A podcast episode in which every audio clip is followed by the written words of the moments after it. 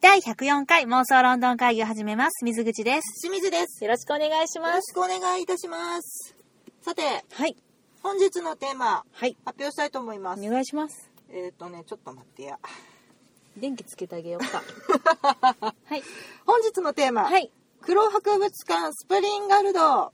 おー、漫画ですね。藤田和弘さん、牛音虎の。からくりサーカスの。今仕入れた知識を並べ立てたでいや、でも、しタイトルは知ってあた。読みたいなと思いながら、うんあの、ぼーっとしてると結構冊数が増えてきて、あー手をつけられないまそまうだねの漫画のうちの一つやった。よくあるやつやね。うん。まあでも全然私は作品存じ上げなくて、うん。まあ名前も存じ上げてなかったぐらいなんで、今日なぜこの漫画を取り上げようと。えっ、とですね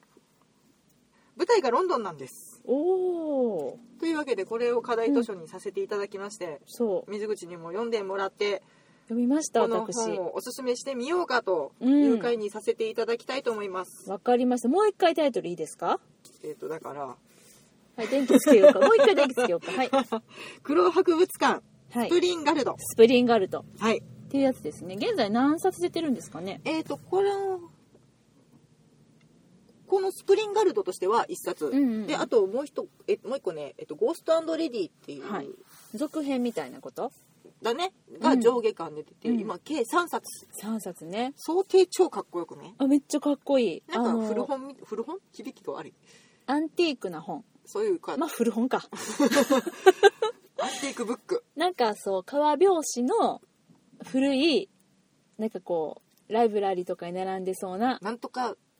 全集みたいな感じのそんな感じだね。漫画っぽくないっていうか。ちょっとで、ねしかも、金の白押しもしてあるし。重厚な感じの,、うんまあ、あの絵はね結構怖い感じの絵が描いててもうんあるんですが、うん。結構ねもう表紙もかっけえなっつって買ってみたら意外と面白かったのでう、ん。それは、しんちゃんは、英国を舞台にした、うん題材にした漫画やっていうのを知ってて買ったの。えっ、とうん。多分なんかで調べてて、うん。これが引っかかってめっちゃ面白そうと思って買ってんけど、何をテーマにしているかというとうん。バネ足ジャックバネ足ジャックね。あのロンドンを震撼させた謎の怪人ですねこれは、あれでしょ、だから、日本でいうところの口先女みたいなことでしょそうやまあね、口先女は実際のその殺人事件みたいなのは関わってないけど、でもあのその当時ロンドンで起きた事件うんまあまあの目撃者がいたりとかする都市伝説のうちの一つで、うん、えっ、ととても高くジャンプできる男性が人を襲うっていう噂がねうんあったらしくてうーん1830年とか40年ぐらいかな、でそれでロンドンで事件がいくつか起きてうん切り裂きジャックとは違うの切り裂きジャックは1888年とかあと全然後あそうねバネ足ジャックが先ってこと全然先ですあそうジなャんやックってね名前じゃないので、ねあのなんとか太郎みたいなうんうんうんだ からなんとか太郎そうやなキャベツ太郎みたいな そこ 美味しいよねキャベツ太郎違うんかな、うん、まあまああの男性うんのなんかなあんだ名みだからなんとか男みたいなことでしょあそうそうそうそうそうそね雪う男雪男やっけ合うてるだから切り裂き女とか切り裂き 女もうなんかぐちゃぐちゃになってる切り裂き男うーとんちゃうわ口裂け女とかそうそうそう雪男とか、うんそういうことでしょなんか漠然としたうん人の名称なので、でバネ足ジャックとかジャック切り裂きジャックとかっていうそこうそとうだそようねだから結局正体が知れないままの人で、今もちょっと真相分かってません、うんでそれを題材としそれに着想を得て、うんこの藤田和弘さんがはい物語を描いてらっしゃる、ということでね。ウィキペディアのあらすじ読んでみようかなおーウィキペウィキペディアねお願いします。 1837年はい。大英帝国の首都ロンドンに女性ばかりを狙っていたずらをする犯罪者が現れた足にバネ足を仕込み高く飛び上がり目と口を光らせ奇怪な声で笑う怪人物はイギリス国民からバネ足ジャックと呼ばれ恐れられたしかし1800 1838年春犯人はさ逮捕されることなくその姿を消したそれから3年後の1841年バネ足ジャックはいたずらばかりでなく女性を殺害する殺人鬼となって再び現れたうん。で、まあ、この物語としては、はいマデアシジャックの正体とはいかにうん、そしてそれにまつわるおな話ぜまた現れたのかみたいなのをね、えっと藤田さんなりの視点で、解釈でだから描いねてらっしゃ真る実とかっていうわけでは全然なくて、うん創作なんですが、うんなんか黒博物館っていうその犯罪未解決事件に、えー、と関わったものばかりを集めた博物館があってっていう設定でね、これはさそうなんかね私もこれ課題図書をしんちゃんにこう、うん言われてうん読みましたけど、そのあの結構どこまでが本当のことで、うんどこからが嘘のことかファンタジーなのかっていうのが、うん結構曖昧な設定のことが多くって、うんうんうんこういう博物館っていうのは実際あるの、でもこの間、それこそ私たちが、うんえー、と投影するって言った時に、候補に入っててギリギリちょっと期間が間に合わなかったから行けなかったんだけど、この遺留品とかうん有名な犯罪者が使っていた何かっていうのを集めた展示会あったよねそれはあった、ロンドン博物館とかで、うんうんうんそれはあった、遺留品うのんやつとかってあったので、近しいものはあるんじゃないかと思うんだけど、うん警察とかにはね。そうだよね、うん、だって、まあロンドンもあるのかな分からないスパイ博物館とかもあるぐらいやからね、そうそうだうん本当にそこには多分切り裂きジャックの犯行現場に残されていた何かみたいなのがあったりとかっていうのはあるんやと思うねんけど、うんうんうんだからそれに近しい博物館がまあこれは家庭かん創作、創作やけど、その博物館があって、うんそこにある男が現れて、ん、バネ足ジャックうんのその遺品というか、展示品にすごく興味を示してその男がは話し出した物語みたいなお話になってます、いやすごい面白かった本当めっちゃ面白かったあのえっとね私もちろんその英国でねうんに関わることがテーマやし、んリバネアシジャックをモチーフにしたお話っていうので、んまずそこももちろん惹かれて読んだけど、うんもう単純に私も私漫画好きなんですけど、うん普通にその藤田さんのお話読んだことがなかったのでうんうんうんうんあ読んでないのね私は読んでない牛音と牛尾と虎もカラクリサーカスもうん読んでない、でもすっごい人気があるのは分かってたけど、うんま、私はちょっとこう通らずにやってきたのうんうでん、うんでもすっごい話が面白かっただからもうなんなら今あんまりこう喋らずに、うんもう買いに行ってほしい読んでほしいぐらい面白かったですねあじゃあまた来週いつものやつね前前前これ言いますねいつものやつねはいやねんけど、うんまあそのもちろんちょっとこう知らんけど牛音虎もからくりサーカスも、あの作風はもちろん知っててうん絵の感じだったりとか、で、まあ、そのまんまの絵の感じででなんかね少年漫画的な絵で、うんでも紡がれてる物語っていうのはすごいあのトリックだったりとか、うん物語構成とかもすごいしっかりしてて、うんうんうん偉そうに喋るけど、うんうんうんもうすごくよくできた一冊でねめっちゃ興味深くもう次々読めてなんかねちょっとう漫画というよりは小説に近いようなうん、よなんか物語の質感かなとはう思っんて、て、そうでもやっぱり設定うんは、なあのちゃんと漫画やからあそうねそうそこのあのギャップがすごく面白かったこれ逆にちょっとリアルな感じやったら絶対に楽しめないっていうか、そのバネ足ジャックっていう設定自体もねもうすでにさファンタジーなわけじゃない、そうね、うんまあまあだからその、まあ、ギャップがあるけど逆にすごく楽しめたっていうのもあって、う私はもう単純にこの人の他の漫画読みたいなってん、ちょっと思うよね思っちゃいましただから、うわ牛音虎読もうって思ったもんまあまあ出てるよねあれもま あ出てるでも今はほらねデジタルでシュッて読めるかせやらなうんそうそういやでほんまにね思いましたでちょっと気になって、うんこの藤田さんどういう人なんやろうと思ってうん調べたら、はいやっぱりやっぱりって言い方合ってるのかわかんないけど、うんもう高橋留美子さんにすごくあの影響を受けてらっしゃるのね あーえっ、とラムちゃん、ラムちゃんだねそうだね、うん、ランマ2分の1そうそうそうそう、はいうん、はいでもあの方の あの方とか言っちゃってるけど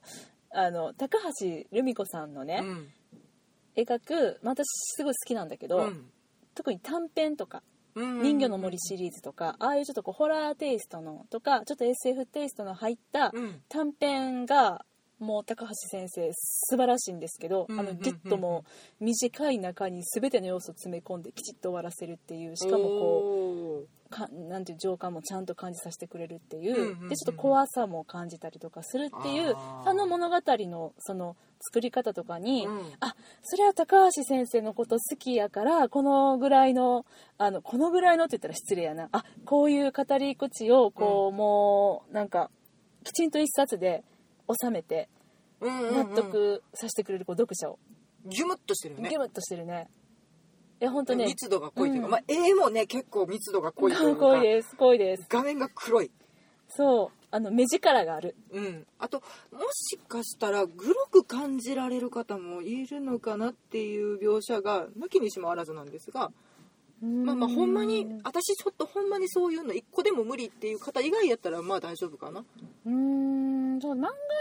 嫌いじゃなかったら大丈夫だよ、あ本当、うんダメこういうなんかあのあと男性向けというか少年向けなのでやたらおっぱいが出てくるとかね そういうのはまあまあそうだね多少ありますが。全然それはね気にならなかったあそう、うんちょっと読み慣れない方はしんどいかもしれないのであそ,、そうだねれはねそうだね好みがあるのであれですが、うんあの少年漫画好きな方は全然大丈夫ライトライト、うんうんうんって思いますねあとうんこの本のおすすめポイントとしては、うん解説がとても充実している、この解説の方はどなたなんですかえっ、とねそう本当にロンドンとロンドンのダークサイドについてとてもお詳しうんい陣香勝夫先生はい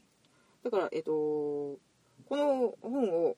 藤田さんが書かれるきっかけにもなった「うんロンドンの怪奇伝説」とかっていう本を書かれてたりあと多分「切り裂きジャック」とかの本とかうんいっぱい翻訳もされてるしそういう研究書みたいなやつもいっぱい出されてる先生でしんちゃん読んだことあるのその私人のうん切り裂きジャックの本とかは持ってるあー本当うんうんうんやっぱね怖いロンドンうんうんについて超お詳しいのであーそういう知識がでいいですね結構解説が1ページ2ページ細かく解説めっちゃ面白かったうん、その時のロンドンの、えー、と様子うん街の様子だったりとか、えー、と現在どういうふうに語られてるのかみたいな、うんうんその研究のうん成果みたいなのもずーっと書かれててそれ読むだけでも結構な資料になるんじゃないかなっていういやこれはねいい本やわお来たこれ高評価来たんじゃない面白かったすごくねうんでちゃんとそのミステリーの要素もきちんとあるので、うんあのとてもあのカタルシスを感じて終わることができますはいしかもキャラクターも素晴らしかったですね結構ね良かったですねうん可愛い女の子も出てくるしねまあそうだねまあそれが可愛いかどうかっていうのはまあ私はうんまあ確かにあそうなんやろこれ女子男子が見メイドのた女のら子可な愛いのかなあメイドの子な語り部の子なあ違う違う違うえっ、とえ語り部じゃない子語り部じゃない子あメイドの子か、うん分かった分かったああまあ可愛いなそうやな可愛いかそうねもうでもね可愛さとかねもう気になんないぐらい話が面白かった、うん、 それはいいのかなあとうん短編で「マザーグース」っていうのが入ってたり、2冊目のねなんだっけ「ゴーストレディあこの続感」うんうんもうもうロンドンのど真ん中の一回さ喋ったよね、ロンドンの怖い話の時にそうロ劇ン場ドンの怖い幽霊話がそうあのえっとま今その喋ってたスプリンガルドの1冊目はバネ足ジャックがモチーフとしたお話だけれども、この続刊の、え2巻目3巻目上下巻になってるやつは、うんえー違うお話、うんでそのお話の元となってるモチーフとなってるのがロンドンの劇場にいる幽霊グレイさんうんドルーリーレーン劇場だったかなドルーリーレーンジェスジェスやってジドルェスーリーレーンの、えーあのねそうこれえっと劇場の幽霊っていうので私たちあのポッドキャストではいえっとこれ何回やったかな、そう多分夏とかにね喋ってるんですあ去年のの夏やったかなそう私めっちゃ調べてさこの回喋る時で私も階段とかすごい好きやから、うんめっちゃ楽しいなと思って、うんこれは皆さん喜んでいただけると思ってね満を持してお届けした回だったんですけどまああんまりみんな聞いてくださらなかったねやっぱ怪談って苦手かなって思っちゃいました面私はでもあの回すごい面白かった白かった、うんあそロンドンそんなこともあったのかいってういうそうそうそうそういろんなねなんかその、もう本当に幽霊話におだいぶ前やった事な欠かないあもっとあ前でもあちょうど1年前ですねうん第何回ですか、 63回63回夏だ花火だ幽霊だうん蒸し暑く寝苦しい夜にひやっと涼しいロンドンの階段をどうぞああそういうタイトルねはいつけたつけた、うん その時にその劇場にやたら幽霊がいるっていうのがこのロンドンの劇場のお決まりのね点々とねそう点々といるあの劇場にはこういう幽霊があの劇場にはこういう幽霊がっていうのうをん話した時にちょうどこのグレイさんの話をしてたんだよねえー、とアッパーサークルやってね実はねなんか2階の客席の端っこにお決まりの席があって、うんそこにグレーの服を着た幽霊さんが出るっていう、もうこれ超有名な話らしくてその人が出てきたらこの芝居は大成功するっていう、まあ、もうね験担ぎみたいなねねなんかうんいかにもロンドンだよね、幽霊さん出たぞみたいなヤッホーイそうそうそうってなるっていう幽霊なんだけどそう今しんちゃんがアッパーサークルだったっていう風に言ってくれたけど私たちはその前回の60何回でしたっけっていう時に喋ってた時は、前から4列目っていうことしか知らなかったからそう1そうそううん階のねとこやと思ってたんだよね舞台から近いところのうん4列目だから、まあまあ前で見たはるなっていう話そをう散々してていだやからスタッフさんやでそうっていこんな前のしかも4列目の端っこってみたいな、ううんああ制作さんが見切れのチェックしてんちゃうとかそういうことを言ってたんだけど、うん実はアッパーサークル2階の、うんえー前から4列目、うまんあまああ中の途半端なとこですわうんちょっと控えめやねだから そうやねうんでなんか正体がわからないっていう話をしてたんやけど、その人の、えっと、意外な正体みたいなうん話が上下巻にわたって2冊で、うんあとこれは言ってもいいかな、えっと、ナイチンゲールうんのお話です、フローレンス・ナイチンゲールさんねあの有名な「戦場の天使ですね」、うんそう私前にしんちゃんにも喋ったけど、うん私ナイチンゲールさ英国人やったってことに全然気づいてなかった、私もねうん、何人かを考えたことがなかったん ナイチンゲールはナイチンゲールやと思ってたなんか勝手にヨーロッパっぽいとは思ってたけどなんかイギリスやと思ってなくて、 まあ確かにヨーロッパっぽいよねうん、まあ大陸でなんかアメリカっぽくないやん名前とかもそうかあアメリカではないうんあのでしょうもうちょっとでも北欧な感じやったあほんま私なんかドイツとかフランスフランスやと思ってた私勝手にだからドイツとフランス、だからベルギーぐらいやと思ってたもうねっていうそういうちょっとこう勝手な、うんまあ、無知を今さらけ出してるんですけれども恥ずかしい思い込みもあった中ほうナイチンゲールさんは英国の方でしたかっていうところと、うんその劇場の幽霊がねこうちょっとこう知り合ってうんで、まあ、劇場の幽霊が見守る中ナイチンゲールさんのお話を私たちは読んでくっていう、だからちょっとねあの戦争に行かれて、うん戦士のためにとても尽くされているナイチンゲールさんっていうのもね、うん全然知らなかったからそそうう,、うんかナイチンゲールってそういう人だったのかっていうのも含めて、うんでも私もあんまりその教科書でしかねナイチンゲールのこと知らんかったから、うん私今上巻もうすぐで読み終わるところまで来てるんですけどお下巻まで読めてないんですけどおね早く下巻に行けいや面白い、ねなかなか興味深いよね、うん、これは全然ミステリーでも何でもなくてこれでもちょろっと喋っちゃってもいいのかないいと思ういいよねあのこの劇場のこれなんていうタイトルでしたっけレディーゴーストレディーゴーストレディかゴーストレディのお話は、うんあのフロレス・ナイチンゲールさんがあの幽霊が幽霊とかそのこの世のものではないものを見る能力を持っているっていうそういう設定があって、うんうんであの劇場の幽霊のことを、まあ、唯一見ることができる、うんで劇場の幽霊がいつものようにあの席に座って芝居を見楽しんでいってそしたらその後話しかけられて、うんえーナイチンゲールさんうんから私のことを殺してくれっていう風にお願いをされるんだよねうんでまた突拍子もないお願いやねう。ん幽霊にね、うんうんそういうお願いをするでその幽霊はを殺してやろうじゃないか、うんで最高のタイミングでお前のことを殺してやるってなって、最高のタイミングっていうのはいつやって言ったらあの、まあ、絶望した時うん。もう人生に絶望してどん底になったその最高のタイミングでお前のことを殺してやるって約束をして、ずっとそれ以降、まあ、ナイチンゲールに取り付いてうん。ずっと行動を共にするんだけれどもでただナイチンゲールが絶望しないこれがしそうに何回もなるけれど、すごいもうそれここそんもう私生活から、うんその戦争の現実を見て、とても苦しんでる人たちを見て、うんすごく絶望しそうになるけれどっていう。でも絶望しないうん。でまあこの面白いのが面白いなと思ったのが、うんこのグレイさんはやっぱこう芝居をよく見てらっしゃるからねそうも芝居が好きなんだよね、うん。でもう自分の中で結構こうオリジナルの筋書きを立てらし立ててらして、うんでナイチンゲールのその言動だったりとかその状態を見てはこう自分の中でこうシェイクスピアの一節を思い浮かべたりとかよく出てくるのねそう引用でねあのシーンだこれはあのシーンだとか、うわすごいなみたいなこ今マクベスだそとうかこの女優すごいみたいなもうナイチンゲールのことをもうなんか舞台女優のようにでナイチンゲールの人生がまるでさも一本のシェイクスピアのあのが描いているあの悲劇の物語のように捉えて、そのグレイさんの目線ではそういうふうに見えていて、うんうんっていうそのグレイさんのフィルターが1個かかってるから、うんただの電気ではなく本当にそんな感じで私も読みながら今ナイチンゲールの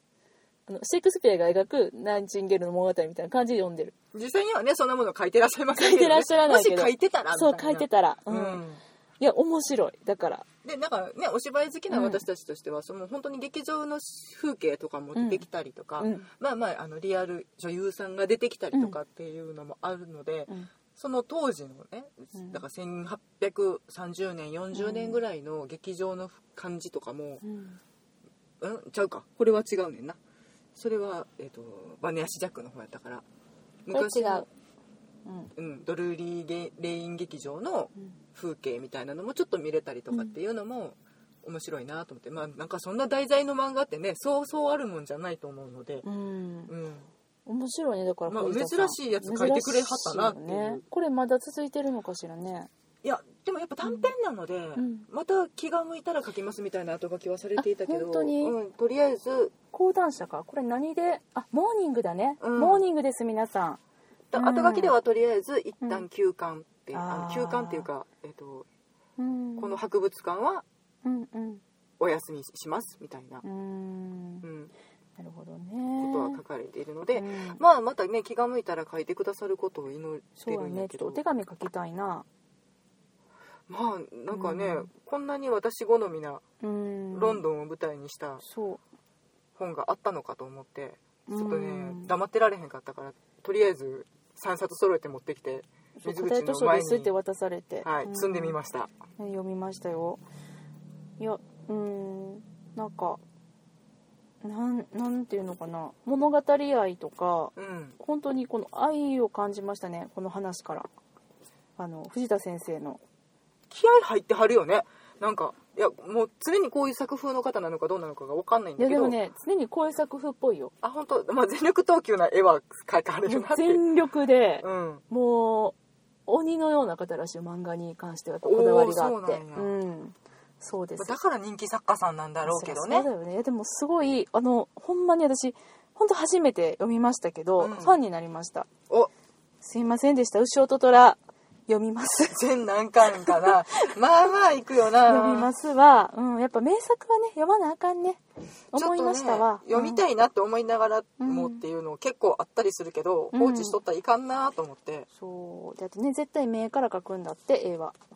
うへえ、ん、いやー絵は上から書くのそうすげえうん